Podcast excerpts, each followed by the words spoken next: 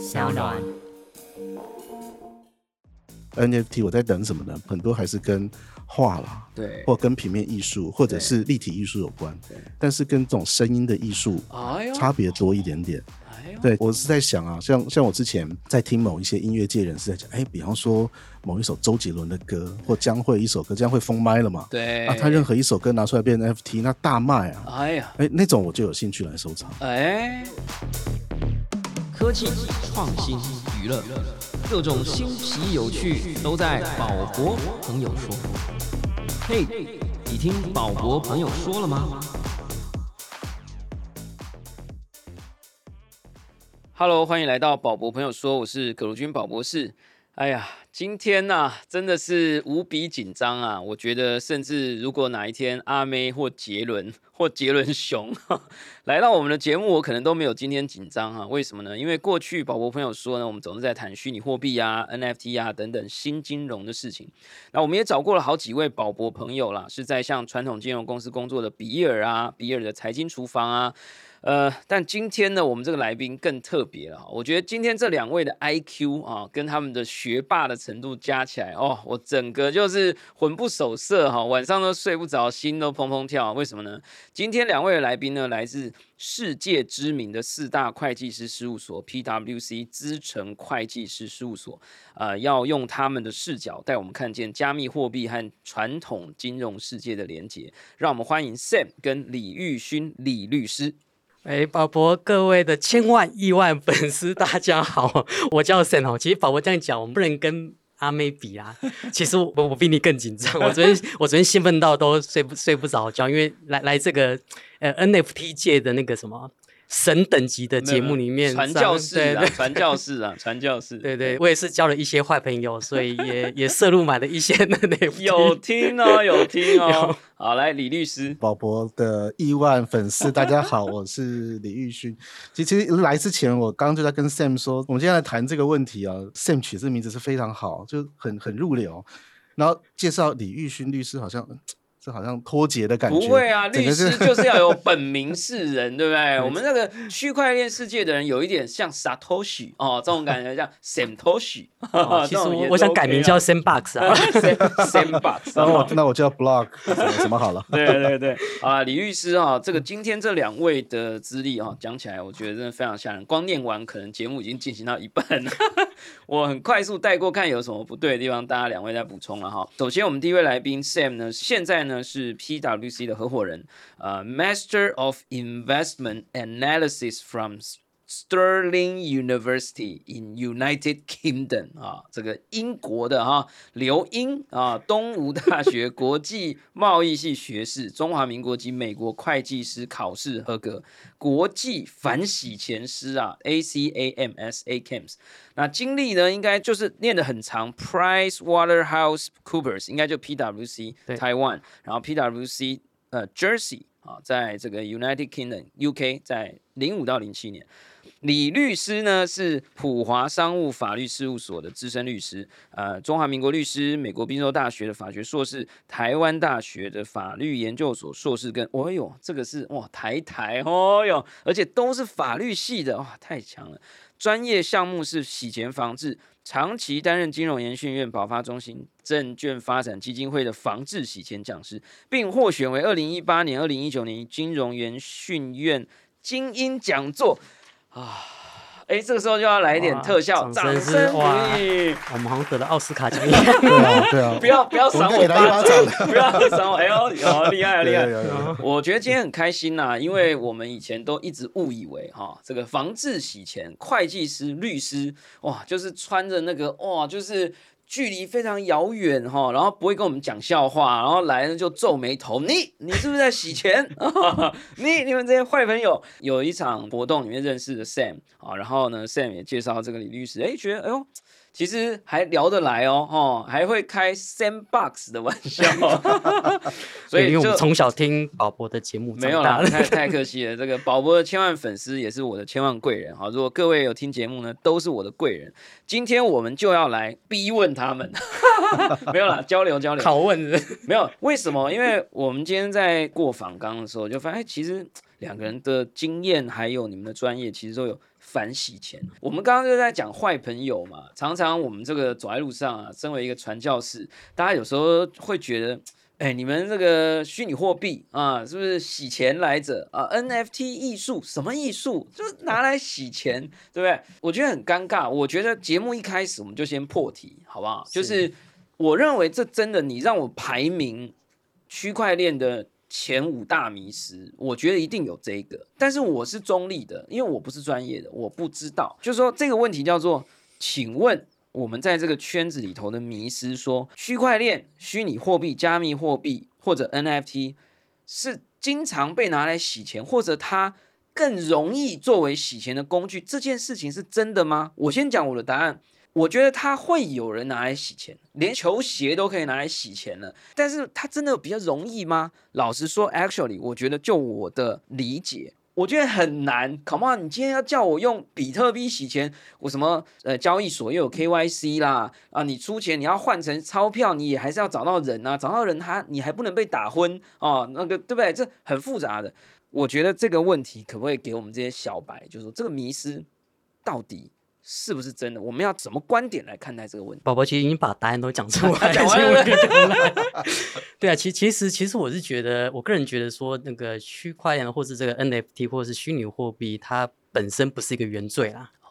对啊，那那什么都是可以拿来洗钱啊，画也可以拿来洗钱，那银行也可以拿来洗钱。那我相信，其实虚拟货币也是可以拿来洗钱的。对我我不否认。对对对对对，那我觉得应该是这样讲了，就是说看，呃，其实现在很多交易所其实都已经在做监管复规啦。因为因为台湾其实有一个房市洗钱虚拟货币业者要复规的，台湾三大交易所其实也都建设好房市洗钱的这些规范，所以基本上它的规格也都跟银行是。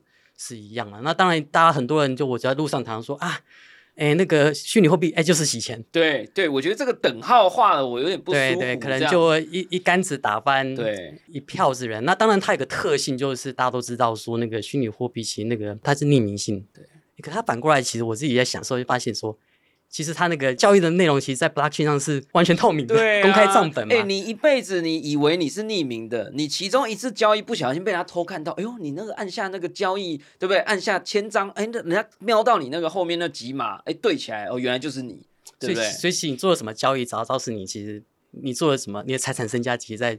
虚拟世界上其实应该是被我觉得有点像 IP 是匿名的，可是如果你真的被警察破门进入你的家，看到你电脑的记录，你曾经用过这个 IP，还是有可能抓得到。有人说要去网咖，哎，网咖没有人知道是我，他是用摄影机，就他会有很多蛛丝马迹。我还觉得用现金可能还更快。而我们问一下专业，就是说这个等号，我觉得画上去，作为一个传教士，我觉得不太公平啊。那我要什么样观点来看待这个？其其实我觉得答案一开始宝宝已经破题，那 Sam 也刚刚也讲了一下他的看法，那我看法基本上差不多，科技中立嘛。那我任何科技发展出来，其实一开始的发想。当时中本聪他其实没有想到我这个都要拿来洗钱的，其实不是的，他其实是要破除一种 centralized 的 financial system，也许在他来讲是不便利吧，啊，那所以创造出很多哎 decentralized P to P 的这样一个比较弹性的一个交易模式。那我觉得这个议题可以从两个角度来看，因为这个迷失还有中间还有一个迷失，NFT 跟虚拟货币它到底是一样还是不一样？我觉得这个是可能，可也许在宝博的迷思里面，可能也排名前几名的。我觉得这个要先破除以后，我们才有办法接下来谈这两个有办法画上等号。那就我看起来，这两个是其实虽然都是走这种区块链的这样子的一个技术出来的产品，但它其实不完全一样，它可能有类似的技术含量啊。那但是它其实还是不一样的东西。那如果先谈一般的虚拟货币，比方说比特币啊、以太币这样的一个货币，它会不会用来洗钱？绝对会有人做。那它其实就是刚刚 Sam 提到，它有匿名性嘛？但相对来说，它其实在它的链上的这个路径啊，我只要不特意去隐藏它，基本上都找得到。所以其实呃，在谈反洗钱的一个国际组织，大家都听过 FATF，它其实在二零一九年都发布的针对这种呃虚拟资产的这种反洗钱的这个议题，它有强调一个很重要的一个反洗钱的手法，叫做 Travel Rule。它概念就是，我希望这些交易所，我能够记录今天我要做 BB 交易的这些人，它中间的路径呢，包含你的 sender 的一个资讯，还有 receiver 的资讯都要保存清楚。那它的 rule 就会知道了。它其实某种程度就是我之后要追有的追。那当然这面临一些科技上的技术，我是不是真的能够保存？我之后能够怎么追？好，那这个是技术上面的议题，但基本上概念其实大家已经摸清楚了。对，我觉得这个非常好，因为也是会有人来问。但老实说，有人来问说：“哎，你宝宝，你们这个虚拟货币啊、NFT 啊，这是洗钱啊？”我都说：第一啊，不要洗钱。第二，我不会洗钱。手法。第三，你如果真的要我，就是是写写考题好了啦，就是说选择题啊，或是非题啊，或者申论题，我是绝对不会选加密货币作为洗钱的工具啊，这太麻烦，真的太麻烦，因为它很不成熟。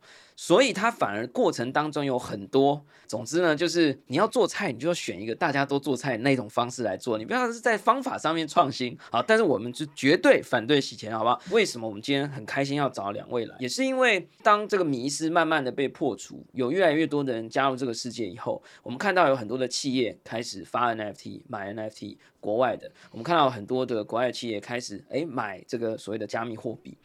那当然，我觉得刚刚也讲的很好，这两件事情不一定是一样的哈。这个主管机关，我相信可能有一些人在听这一集哈。据说我们的这个行政院长说，一个月内我们要定性我们的 NFT 的管理啊。我相信他们有机会听到这一集，这个东西真的不一样。我们常常讲说，你东西把它印成钞票，在纸上印出来，哎，它变成钱；把这个纸上印出艺术品，它变艺术品啊，不要一概而论哈。但回过头来就讲，就是说，常常我们为什么今天会坐在这边，是因为很多人会问我说，哎。我们公司其实也想要参与一下啊，我们卖了 NFT，我们收到了钱，可是收到的可能是币，不管是法人机构或者有的是一些表演团体，诶，他们觉得我们有些很好的文化资产，我们要来卖 NFT，呃，或者我们来买一个虚拟土地，呃，以后这个呃疫情谁知道会变成什么样子，我们开始进入元宇宙。哇，这个好像不知道说能不能做哇！大家在那边，哎，像我应不应该把它列成什么东西？我觉得真的有很多很多的疑问了哈。那我觉得这个问题可能很长的时间，我们慢慢来回答。但是首先，我觉得我自己有个迷思，就是说在台湾，我们好像要作为一个个人或者公司去持有或者购买或者申报。虚拟货币或者虚拟土地，或者我 NFT 赚了多少钱，在台湾好像不是那么明确有规定的，但是好像又听说，比如说新加坡啊，或者是美国啊，已经越来越成熟了。我们这一题就是有点难了哈，但我相信我们访刚有事前先 给过，看有没有一些线索，就是说目前有没有这种比较 crypto friendly 的地方，是新加坡呢，还是美国？他们是不是能让公司去买了？我们看到香港的 PWC，哎，买了 Sandbox 的土地了哈，可不可以给我们一个 overall，就是说现在最友善的 crypto friendly 的地方是在哪里？台湾哎，在一到十分里，可能在什么位置？我们不要批评主管机关了，就是说我们感觉一下别的地方是什么样子啊？这个地方是不是 Sam 还是谁要先？开枪啊！没有，我先开枪。没有啦，没有。我先阵亡。让我们开眼界啦！我先我先阵亡。开枪了，对啊。其实宝宝第一个问题是：哎，最友善的国家，我第一个想到，我觉得是不是最好的萨瓦？结果是海岛。他直接法币就是说 legal tender 就是哦，对了，变成说比特币是是是国家法币啊。不过大家我自己也在思考这个问题，就是说，哎，最 friendly 国家不一定是最负责的国家，因为我们看到一些新闻，好像他其实也出了一些问题啊，可能他对他人民没有做好 education。看到新闻说有人民说什么在公车上要刷卡要付比特币。它比特币速度很慢呐，哦，听说哎刷了十五分钟到下车。他们有他们有用特殊的解决方法啦，有网络上 Twitter 有一些人说很快，但有一些人又说很慢，所以有可能有一点不稳定。还有过渡时期。那我昨天也看到说美国的那个白宫，他们要研究说研究萨尔瓦多这种。Careless 的做法 是不是应该的？宝宝提到一个国家是其他国家怎么做？那我们看到蛮多国家的，像经济量体比较大的啦，像欧盟或者是像美国啊、英国这些国家，那他们现在立法上蛮 focus 是那个 stable coin，就是大家知道那个稳定币嘛，美金稳定币之类的。那稳定币这个东西，它跟 NFT 不太一样，它其实很接近那个美金。哦，类美元，对我自己也有买啊，利率还蛮高的。要选 USDC 哦，有合规的，合规危机喽，对 哦，有人今天报纸有在讲喽，哈，华尔街日报哦，哈，有十几家美国的机构在做空 USDT 了哈，但我们我们我们不做判断，好吧，我们是 跟大家讲新闻，那个投资致富 自己了解，对对，要自己。那那 USDC 我觉得蛮特别，是因为它在呃各国央行其实不认为它是一个法币啊。因为它不是国家发行的。可是大家确实好像是把它当成当当成一个支付工具，因为它如果它是一个有抵押的美金抵押发的 USDC，它其实大家就拿它当支付工具啊，支付工不是致富工具了哈。是 我我我也希望能够靠这个支付。好，所以其实假设就艾迪达，他那一天晚上卖了 NFT，卖完哇两千三百万美金换算起来的这个收益，所以他有可能他可以不要留以太币。他一来防止波动，对对二来也做合规，所以它有可能当天晚上就换成 USDC，有可能在美国的机制之下就会比较容易。对，那我觉得它可能跟一般传统美元比较不一样，虽然它都是美金，只是说它可能交易速度，因为区块链的交易速度快嘛，大家看看上它的是交易速度。那刚提到像欧盟有一个米卡法案啊，对，那米卡法案，像美国其实白宫也有一个听证会，其实他们已经都看到 USDC 的这一种直接已经介入到金融了，对，所以他们过去常常讨论都是防止洗钱，对，可是他们这次在立法上，他们已经讨论到说怎么保护投资人啊，对，其实他接受他保护投资人才是一个蛮重要的事情啊。了解。那我们其实本来在聊说今天这个访纲应该要怎么弄的时候，真的是因为有太多的企业品牌公司来问我，就是说他们真的想买地，他们真的想买币，而且是 in a good way，就是说他们真的是被我。说服了，不是说服啦，就是我我一直都用一个例子嘛，我说你今天要去美国开公司，你需要有一点美元嘛，你今天要去元宇宙开公司，你要有一点元宇宙元嘛。那很幸运或很不幸的，现在的元宇宙元大家的共识就是比特币，那大家也会觉得，那不然我先存一点好了。呃，你看像 Tesla 就买了十五亿美金，到目前为止都还没卖掉嘛。那可是大家就来问我说，哎，台湾到底怎么做？我那时候跟你聊的时候，你还说，哎，先不要讲这个啊，先讲他 我忘记山之，石。我忘记，我忘记为什么不对，能讲你。先讲他山之石，但是呢，哎，现在感觉好像又可以了，看起来也今天也找了律师哈。如果你讲哪里，哎，有一点哪里不对，哎，律师还可以补充。所以这个我相信接下来这几分钟，我们的千万粉丝啊，或千万听众啊，里面一定有一些企业主，好，那我相信他们也都很热切的想要了解。就是说，甚至可能都有上市贵公司的哈，那上市贵公司可能又更难了。你可不可以给大家一点明灯？我们就是要守法、合规，或者不要违法的，而且是以正向的。我们让台湾在元宇宙里多一点实力的，我们要怎么去做好这个准备？这样其实越来越蓬勃了。其实像举个例，像英国这个统计，英国的金融监理机构它就统计说，英国的人在去年持有币的人已经到百分之四了，所以百分之四是对，所以应该还有百分之九十六的空间。still still early，可他从那个零点零零几到百分之四，其实有有一个成长。那我觉得法人其实当然会有，像阿妹不是就没有没有，他是所有都是送的，他顶多收二级分润，嗯但我估计他们可能收完也是要立刻卖掉，我不知道，我没有参与那一块，嗯我相信他们可能有他们自己处理方法。你看，像大家就会很狐疑呀、说啊阿妹收了一堆币怎么办，对不对？哈，怎么办？怎么办？就 看看涨嘛，然后去玩不杠是啦杆、低派。没有，哎、说真的，当然，如果就我的建议，如果我有企业主的朋友，我我都是这样讲的啦。我都说，你如果可以用个人的身份，你先用个人身份，所以你就可以收币，因为台湾现在个人身份是可以合法收币的，那你就可以不用收完了以后就卖。可是公司跟这个个人之间又要有一个过渡，不然有点哎掏空的感觉，对不对哈？因为我觉得这个东西是长期算是一个，也不能讲对冲，也不能讲避险，但我认为这个东西对于公司来讲，就是你不会说我为了要去美国开公司，我买了一堆美元，可是我又怕美元跌，所以我又把它换成欧元，这逻辑很奇怪嘛。所以我当然会鼓励他们以他原本收到的那些样子去持有，比如说阿美可能是 Tezos，可能艾利达可能是以太币。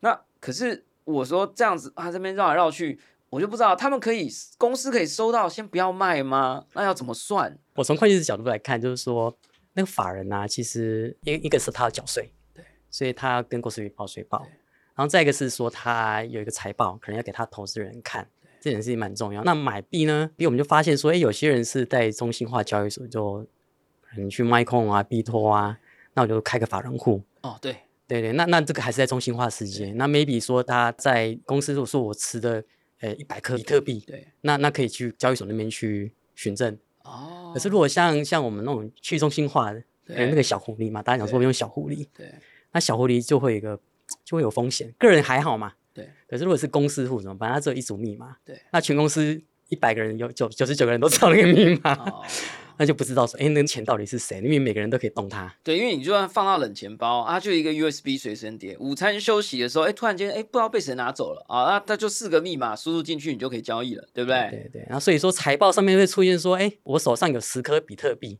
那可到底安不安全，在不在？其实会不知道。所以我们当然也发现很多。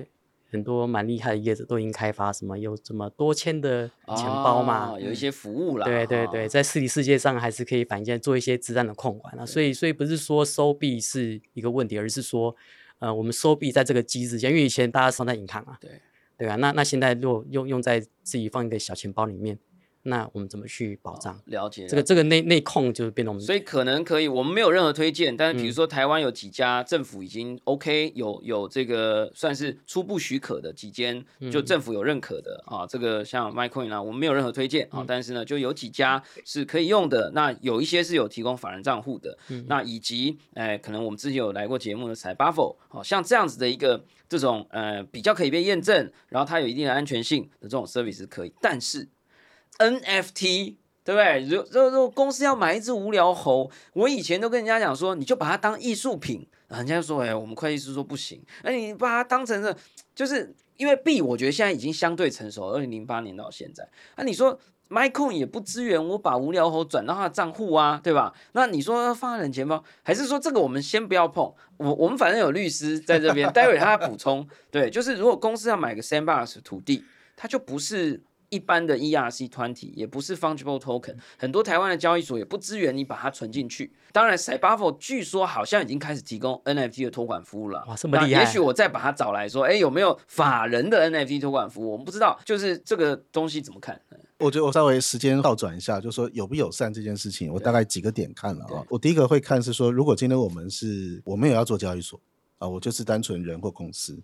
那第一个就是我到底持有币，我需不需要取得许可？那这个是一个监理方面的考量。另外就是我拿到这个币了，对我个人来说，我可能好处理。那但是刚刚如果是公司法人身份，他可能有税的问题，有会计的问题，怎么认列？我到底怎么开发票？啊，这些可能都是需要被考虑到。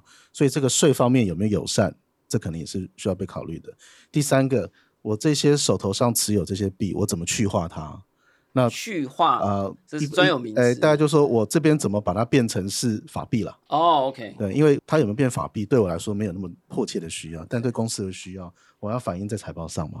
我需要发给我的投资人嘛？我总不，我总没办法发这个这个任何一个比特币。比特币没办法，没办法发给所有嘛，没办法，对，没办法这样做。那我总有一天要发出去，我用什么发？我一定要把它变成是现金，不管是美金或者是台币，所以。一个国家有没有办法支持一个相对多元多元的环境，有那种去化它？那这个去化不是说哦，我随便走到一个街上一个一个兑换所就可以去换，当然也不是这样子。所以我觉得这个还是回到说，这会跟第二种身份连接，交易所本身。我对交易所，我是不是要求他一定要先取得执照，我才能让你营业？那以这一点来说，台湾反而目前没有任何法规限制。这边是我想也跟大家聊的另外一个迷思，很多人在问，我要在台湾做交易所，是不是要先取得金管会的核准？这件事情是很有趣的事情，我们可以去看哦。我们金管会它其实目前是被我们洗钱防治法指定在洗钱防治的这个架构底下的一个监管机关，但是它不是交易所或其他我们讲的 VASP 这样子的一个服务主体。他要去先取得业务许可的主管机关，那谁是呢？目前台湾没有人是，这个是一个非常有趣的一个议题。我不需要先拿执照，我才能开交易所，但我要开交易所的时候，我要提出反洗钱的一些声明。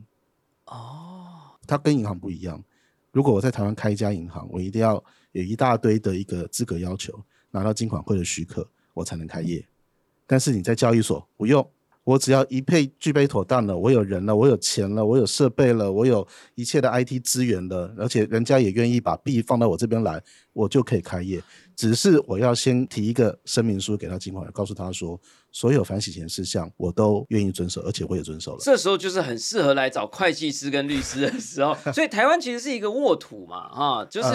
但是 for 就 the time being 啊，现在现在这个状况但下，但是也还是不能乱开嘛，对吧？就是还是要找到专业的人来处理这一段，你不能就乱开，然后闷着头，你也不去做反洗钱的声明，你也不去做这些事情，你是不行。而且你到最后赚了钱，你还是得报税。如果你公司是设立在台湾的话，是是是是，所以这个其实会有另外一个问题说，那我可不可以就是我不报这个声明呢？或者说没关系，我先我先做嘛，反正也没有人知道，而且没有人说 VASP 一定要公司，我个人也可以做 VASP 啊。哎，哎，这是 FATF 定义，它其实有发现到市场的状况，我个人来做一个交换者，可不可以？可以啊。哎哎，这个有点翻转三观。我觉得我的听众朋友可能从来没有听过我就没讲话的 这一集，可能他哎，宝博你怎么都不说话 哦？所以个人，所以我有可能我可以做一个说，宝博士这个 brand 本身就是一个 exchange，对啊，比方说你开一个 Bull Exchange，哇，哇真的可以吗？Bull Exchange，因为其实所以我就可以合法合规的做 C to C 这种。啊，就是录音师 Max 要来跟我换币，对吧？我就换给他，我还合法报税，可以啊对不对？可以啊因为我跟他加了二十趴，对吧？然后我就说，哎，我收入多了这二十趴，其实这是可以的。税的这个可能 现在我不是税的专家，但但我可以说你要做这个业务，我可以做可以做，我可以做做。那但税我们依法报税，本来就要依法报很好，税。那你球丢到他这了，所以我们还是回到那个最头，不能讲最头痛啊。对我凡人来讲，最痛就是每次我们都说我们合法了，我们合规了，可是到最后一关，我最后一个要成为一个良好公民的，我们就是要报税。就是你讲持有 NFT 也好啦，你卖了 NFT 赚的币也好啦，或者是公司持有了这个 Sandbox 的土地啦，哎，这个一睡醒，我我们昨天前几天看到朋友在群组里面说，之前 Azuki 有一个 NFT 就日系风格的，很帅这样啊，动漫风格，一开始 mint 的时候一颗只可能只要零点几块，零零点几颗以太币，好就几万块。他说有一个朋友一下闭着眼睛。的 mint 就是铸造了五五个还七个这样，然后就忘记了，然后就去上班了，然后过了两个月回来看，发现他的钱包里多多了一堆空头，然后全部加起来变成四五千万台币的价值。我的意思就是说，呃，那他如果卖掉，哎，就有这个收益。他作为一个个人，然后说做法人，然后是交易所啊，我开一个什么，我符合这个 VASP，然后怎么样怎么样，然后哎，结果对我要合法报税，哎。这到底算什么收入？哎，无形资产还是什么？对，又要回来找 Sam，对哇，宝宝也可以讲得出无形资产，你有做功对嘛？怎么办呢？其实我有拿到 AirDrop 啊，有，NFT 的 AirDrop，但是我常常都好说惊喜我常常都说我们就没有卖掉啊，我们这个虚拟世界都留在虚拟世界啊。可是说不定有的公司、企业、法人或个人，他出于某一种原因，比如说要变成股利啊，分给股东啊，他就会变成钱。那这个钱啊，就有点来路不明，对不对？呃空头的钱，对不对？我要怎么回答？其实我也不知道该怎么回答。其实其实应该是说，其实现现在税法也没有一个明确的定义针对这个这个虚拟货币，而且有其实大家也知道，其实虚拟货币是一个技术嘛，对，比如 NFT 什么 ERC 二十 ERC 七五七五一，可是取决于大家怎么去用它。对那 NFT 也可以当艺术品，对那 NFT 也有人当门票，NFT 有人当 VIP，但是但你不能逃啊，因为你看，我们就已经写了 PWC 普华永道，嗯，HK 就买了 Sandbox 的土地的 NFT，用某一种形式存在公司里面。我我后来觉得它好像是一个顾问服务公司，但它有一个很知名的会计服务。那你们应该有稍微诶了解一下公司在买的时候存在哪啊？那公司总也要报税嘛？就是这个我们可以问吗？还是其实香港可能还有香港的做法，台湾可能有台湾做法，可能我们也不值得参考这样。因为台湾所得定性蛮多种的，什么股利啊、利息啊，可是 NFT 我觉得定性不太不太确定。那现在实际上大家会报税，我觉得大家就是诚实申报。它其实有有卖币有赚钱，如果要申报，其实就是针对这个价差，那就让你的其他所得去申报。像我们去 MyCoin 或是有有一些中心化交易所，我们去买币嘛，他们会付那个手续费，手续费，那他们手续费他们也会开发票，我们会收到发票啊。对啊，有所以他们其实他们其实也是还是有合规遵循，然后这个报税。但是我现在这个大家应该感觉到我们这一集呢，就是宝博士就像一条蛇一样啊，一定要紧紧的缠住他们，紧抓着不放。没有啦，不是，我就问说，那如果今天有宝博朋友嗯或者是 Sam 的朋友，就是上市贵公司的老板，嗯因为我真的就是很痛苦啦，我都一直推跟他们说。你去买个 Sandbox，因为以后它可能会变成未来的粉丝专业。你现在不买，你以后再买就变得很贵，人家也不一定卖你。然后你现在有一个 Sandbox，以后可能还有别的平台，他们就说啊，Sandbox 一块土地三百万、五百万，艾迪达光买就花了一千六百多万台币。那如果我是上市贵的公司，我买了，那我的那个会计，对不对？我要说我买了什么？我我总不可能说我突然亏空公司两千万，然后钱不见了，我变成了一个一张 JPG 或 PNG，这个还是说你会建议你的朋友说啊，这个老板啊，先不要碰。如果有人真的来问你，你会怎么说？我们很 free 的，就是如果你真的觉得现在我觉得可能不是一个 good timing，这个 good timing 可能还不是会计做账的问题，很可能是 still too early，我们不建议上市贵的公司来做，还是什么？就如果有朋友来问你，你会怎么回？我觉得应该是实体经济已经在前进了啦，都大家在做，那那变成是会计在路上有一个会计准则啊，那大家可以发了。可会计准则目前没有 针对 crypto 有一个单独给它一个标准。假如说我们说金融商品，那我们有个金融商品的一个会计准则 IFRS nine，可是 crypto 这一期目前是没有，法人世界它又不违法，总不能人家不买嘛。对，那我们可以用现在现有的会计公报去想说，哎，哪个科目最适合？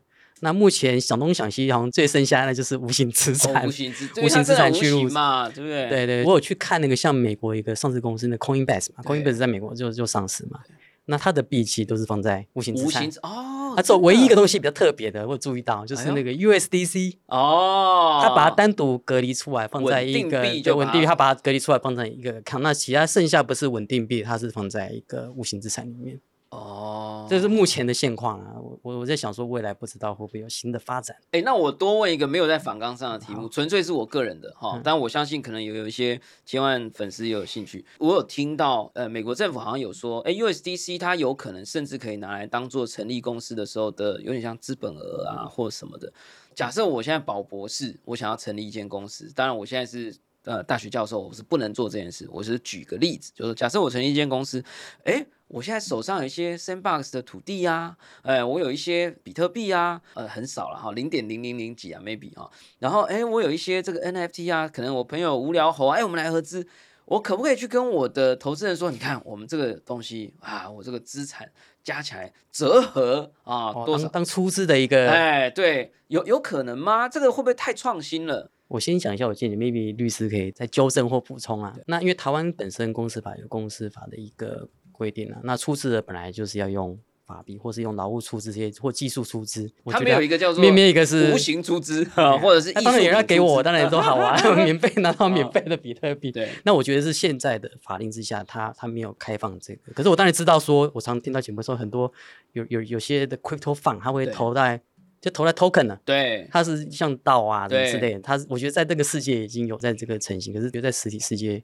公司这个法人世界应该是没有啊。OK，不知道律师有没有？李律师，我 我觉得还是刚 Sam 提到一个很重要的问题，就是说，第一个，我们公司要出资的时候，到底能不能允许资产出资？不是每一种公司都可以的哦。所以要要先要先确认一下，我们要成立什么公司。像比方说，我们前一阵子公司法修法新修的所谓的这个闭锁性股份有限公司，就家族型，它是可以允许用财产来出资。那接下来碰到另外一个问题了。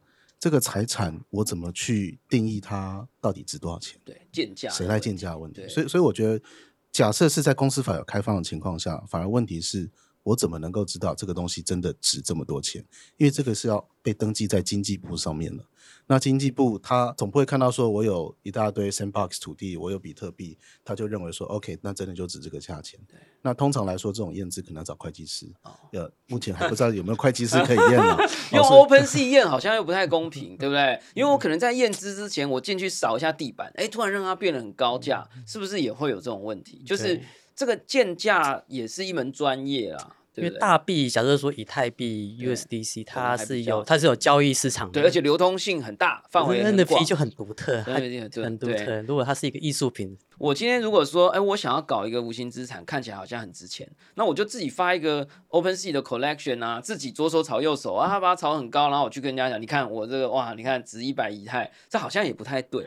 但是我就回来讲传统世界，好不好？我觉得这个应该就比较比较容易了，就是说我一直很好奇，今天我如果是一间。公司，我们不知道三种情况，你能不能都回答？不行也没关系。就是说，今天我是宝博士，我买了一幅毕卡索的画，我一开始买一百万，隔年变成一千万。假设我没有卖，可是我个人我不用去申报，因为我不是上市贵公司，哎，可能也没有这个问题啊，所以个人不用问哈。就总之大家就自己喜欢欣赏挂家里，喜欢卖掉就卖掉。那如果真的有赚钱，你就自己去去申报。我觉得可能是公司或上市贵公司就比较难。可是我因为我有很多朋友是公司也上市贵公司，他们很爱买艺术品啊。我有一些足科公司啊，挂恐龙啊，那对不对？挂在那个大厅啊。哦，我不知道大家知道是哪一家。他有时候有可能是迎宾大厅，对不对？买一张毕卡索的画，或者现在最红什么巴斯克啊，对不对？那他买一张这样三十亿台币这样。那就是他买了啊。作为一间公司，到底能不能持有艺术品？好，我就问这个问题：上市贵公司或一般的公司？我回答之前，我一定要讲一件事情。对，我自己呀，前阵子画了一张画，上了 Open Sea。卖的零点零一开价以太币，可是到现在还是乏人问津。乏人问津，我们把显然没有价值。我们把链接放在那个节目栏位啊，大家去看看啊。到时候你买完呢，Sam 就头大了啊，因为他多一笔资产跟公司申报，有收入是？有收入没有啦？没有啊。刚才有回应刚那个问题，就是说，其实会计上其实他认认识无形资产的科目啦。艺术品就毕卡索的话，也是因为虚拟货币或者是 NFT 写都在无形资产。那无形资产它在评价上有一个很特别的，假如说我们是买股票，对，那股票如果有涨啊，通常就会资产也会跟着涨。啊，可是无形资产的那个会计公报是针对说，哎，我只我我涨了不能认，啊，涨了不能对，所以刚刚的例子说一百变成一千万，哎，我还只能认一百万，没没有卖之前都不能认。啊，然后呢，就是未实现的利润都不能认。然后我知道了，就是 Elon Musk 那时候就是用这种方法做，然后所以他就变成跌了就要认，对不对？哎，是吗？哦，对对对对，对不对？跌了就要认。他如果从一百万变成十万，哎，抱歉，你就公司亏九十万。对对对，台湾也是，台湾也是这样。对对对，哦，没错没错。所以第一答案就是说是可以的，公司可以持有毕卡索的画，嗯，公司也甚至是可以把它卖掉的，那卖掉就是赚钱，但如果不卖掉，它赔啊，它的价格降低了。比如说像那个之前那个达文西第十六张画救世主，买的时候哇几十几百亿这样，我忘记多少钱，反正就超级 crazy 的。然后哎买完之后哎那个新闻报道说是学徒画的，那价值可能就降这样，哇那他可能就变成如果是公司去买就亏了，他就变成他就要申报，他有一个 lost，他有个损失哦，所以。感觉好像在开会计课，没有了，不好意思，没有了。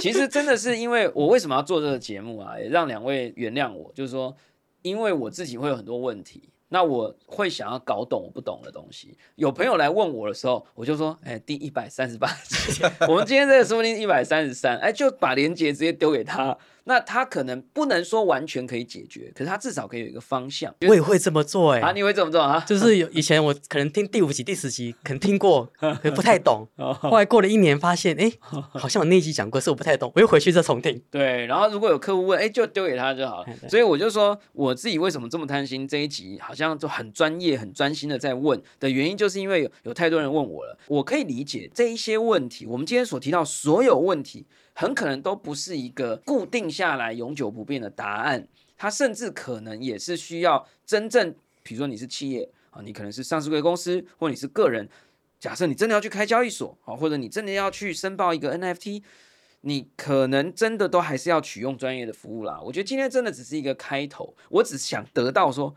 可不可以这样，就是如果会计师、律师坐在这里说。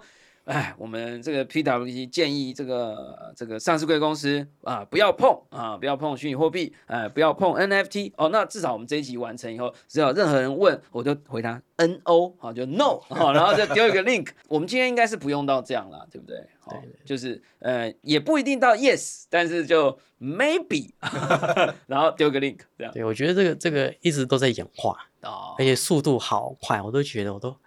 一直努力的追都跟不上的感觉。对啊，没有，但是因为我觉得很开心，就是说，为什么我每次走到哪里遇到 PWC 的人，啊，当然我们也很喜欢其他四大啊，就是说，我是因为你们那个公关做的很好，哎，说 PWC。HK 竟然买 Sandbox 土地，而且出手时间又很早啊，这个我就很佩服啦。那我就会觉得，如果我个人或企业，哎，大家其实是可以去接触到这些真的有这个需要的时候，接触到会计师或律师的服务。如果他们这个事务所啦本身有接触，我觉得他们很可能在这一块消化跟理解上面是比较快的。我们今天也是这样的一个目的啊。如果大家有需要，哎，其实都可以来联系。那我们现在就要来进入个人状态啦，就是说来联系的时候，我们也要知道律师跟会计师也是 crypto friendly 的啦，哦，对不对？所以呢，之前 Sam 因为我们有聊过嘛，就是说你也有买币啊，你刚刚有说拿到空投，我我相信应该也是有买一些蓝筹 NFT 啊。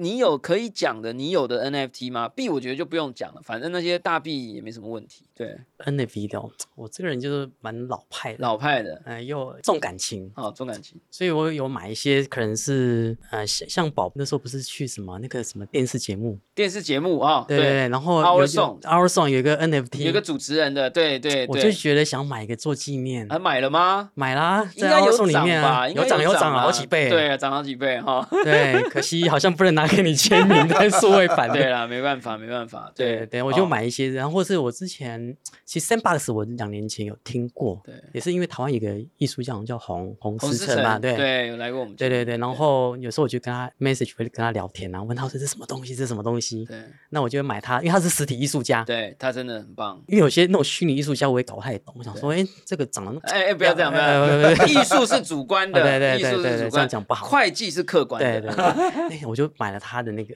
实体化吗实？体化跟数位我都买，哇，你真的这最棒了！我最喜欢这种，我自己也是，就是大家都以为我很宅，我就是元宇宙，但其实我目前应该有超过一半以上的收藏都是又有 NFT 又有实有体实体化，对，所以这个选择不错。还有什么啊？大英博物馆有他有哦，那个厉害，哎、那个不错呢，那个我看到的时候已经卖完了。他把那个什么日本的一个画家对，北斋的，然后上链北斋对上链，哎呀，这个上链赞就就买了，然后我现在发现这个经济的威力蛮大的，因为以前我们要去英国去大英博物馆买那个纪念品，可能买一个磁铁啊，对，还要飞过去。还飞过去，啊，他他他这个上了门全部都抢空，而且全世界人都不用飞过去，都可以销售。对，发现元宇宙的力量，哎、但是你有拿到空投啊？你哪一个东西拿到空投？就是大英博物馆那个，哦，啊还有通空投，哎他没有通知我啊，懂完呢，就是我觉得那个 surprise 好厉害喜。欢哈。嗯我每天都会登录一下 OpenSea 看一下，说哎呦有多一个什么，谁给我的这样。但是大家不要乱点哦。很多是诈骗集团传给你，假装是个礼物，嗯然后跟你讲说这个东西很棒，你要不要赶快把它卖掉？你那时候按千张，你的所有东西都不见了，好不好？所以 OpenSea 里面莫名其妙来路不明的 NFT，请大家注意要小心。对啊，是不是上次还有听节目说什么，有些会这个我自己问题，所以会有假图。假图会啊，嗯对啊，哎呀，就总之啊，我觉得，呃，还是要有一些明灯，好不好？就是，但不是为了投资的明灯，而是说真假或者是非的明灯。李律师，我们刚刚讲了一长串啦，我们有没有不小心触法的？还是说你有没有什么要补充？然后也可以跟我们介绍一下，你现在买了吗？我其实是遇到尴尬的问题，其实我最不希望遇到这个，我都还没有买。啊，对，但但我我我现在是在想一件事情，就是说，我们本身一开始在谈虚拟货币，先先从虚拟货币开始嘛。虚拟货币一开始被发明出来，可能不是为了投资的目的，它可能有一些支付或实体经济的目的的需要。但现在好像至少啦，在我们一些比较多金融监理的地区，我们好像都把它变得某种程度的投资商品了。那对于投资商品，其实我现在连股票几乎都没有，只只有一档啊、那跟我个人比较保守有关系。所以它会变成是说，当我把它变成一个投资商品的时候，我到底应该用什么态度来看待它？那另外就是说，对于我来讲，我要投资这场商品，我有没有类似其他传统金融体系的这种投资商品？我有投资人保障。啊，对了，对，那我觉得这个是目前为止我们全世界在谈这种以以虚拟货币来讲好了，我们现在谈的是金融犯罪的问题，我们现在谈的是稳定币的问题。那当然也有一些地区，比方说可能有比特币的期货，但总体而言，我们对于这种它本身还没有变成，就比方说比特币期货，它其实是一个演化变成传统金融商品，但比特币本身它就有一点点的投资的意味在里面。这样子的一个虚拟货币本身，我把它当做投资商品在操作的时候，对我来说有没有投资人说明书可以看？哦，我觉得这这对我来说是一个挑战。那当然，这是从事后回头看嘛。假设我二零一九年我就买了比特币，我可能现在就财富自由，我就坐那边了。哎，不一定，不一定，因为你可能只买零点一颗，对，应该只买得起零点一颗 对。所以我我觉得这个是是我现在个人一个观点，就是说我我也一一直思考自己，我接触这个议题其实也也一段时间了，那为什么我都没买，而且不敢买？我觉得我发现是在于说，我看待这个商品的概念，其实我某种程度把它当做是哦投资商品在看待。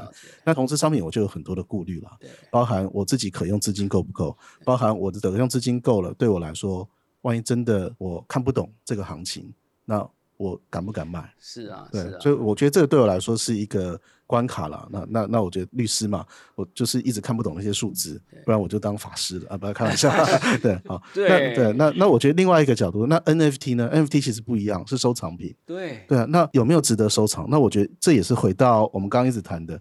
我今天早上才读了一篇报道哦，就是说整个 NFT 到今年二零二二年的二月为止，全世界的一个交易量大概到四十个 billion 四百亿美金，四百亿美金，四百亿美金。那以四百亿美金的量来说，它到底都交易什么？那目前大致上我看起来还是用这种，他们叫做这种比较是 collectible 这种哦在收藏收藏品收藏品的性质来看，那就回到另外一个问题了，其实就有点类似艺术品，有一点点了，不敢说一样，对艺术品，那就是要碰到自己喜欢的。哦，其实我在等这种 NFT，我在等什么呢？很多还是跟画啦，对，或跟平面艺术或者是立体艺术有关，但是跟这种声音的艺术哎，差别多一点点。哎，对我是在想啊，像像我之前在听某一些音乐界人士在讲，哎，比方说某一首周杰伦的歌，或将会一首歌，将会封麦了嘛，对啊，他任何一首歌拿出来变 NFT，那大卖啊，哎呀，哎，那种我就有兴趣来收藏。哎那，所以我觉得这会跟你有没有收藏有关。但我后来在发现 NFT 这件事情啊，它演化越来越特别。虽然我们刚刚讲四百亿、四十个 billion 里面，基本上 collectible 里面为主，但我开始发现，至少台湾市场上，它会开始有很多的赋能，让这个 NFT 的面貌长得不一样。啊，比方说像之前陈零九发那个 NFT，其实不只是 NFT 本身，我会给你一点点收益在里面。哎，所以它又开始又变成有点投资商品了。对，所以到底哦 NFT 其实一直在演化。那这个演化过程会变成什么？它会跟呃大概三年前大家在意的议题，它会变成 STO？对它可能会会有这个问题，又或者是会不会回到传统这个一般的这种虚拟货币有关？它又有一点点这种这个投资的性质在里面。哦，所以所以不好意思，还在观望。没有，我觉得这个很好，我我我非常非常喜欢这个小 ending 啦，就是说，我觉得任何的商品或者是 service 或者是 goods 哈，我觉得都是非常主观的了，某种程度啦。这个比如说，我可能就对蔡依林没兴趣哦，她签了一个签名球鞋，我没兴趣啊。可是对某一些人来讲，哇，那个是价值连城。然后你说大家都跑去买什么航海王啦，然后买什么台积电护国群山啦，我就没办法买，因为我握不住。为什么我握不住？很简单，因为我身边的朋友，我我的讯息圈里面的股市资讯是几乎是零。我每天都看到一堆比特币接下来可能会怎样，过去圈跟对 FT 圈的那那我我就是我去持有或者我去做这样的一个风险的，算是一个 balance，去做这样的资产调配的时候，我就比较 comfortable。那我觉得这真的是非常非常主观的。我我觉得律师这样的想法完全没有问题，而且我觉得你自己有瞄准一个你很有兴趣的东西，你持续关注，我觉得这更棒。像这个音乐的 NFT，我们已经讲过好几集了，我们一直在观望的就是两大类 NFT，一个就是 music，一个就是 photography。就是摄影，这两项有一个非常浪漫的市场，而且它是存在的市场，而且它的市值说不定还蛮大的。然后在 NFT 这个世代里还没有被 duplicate 出来，它还没有被转移过来，所以这个东西你说它会不会出现？我觉得会出现的几率很大，但它会怎么出现，什么时候出现，我觉得我们真的没有办法知道。所以我觉得这个 ending 很棒。那最后啦，哈，当然会留点时间给两位做一个结语。那也先跟大家呃分享，就是为什么今天有这一集呢？是因为呃，常常很多可能名人呐、哈，或者是公司啊，或者是上市柜的老板呐、诶，遇到会问我。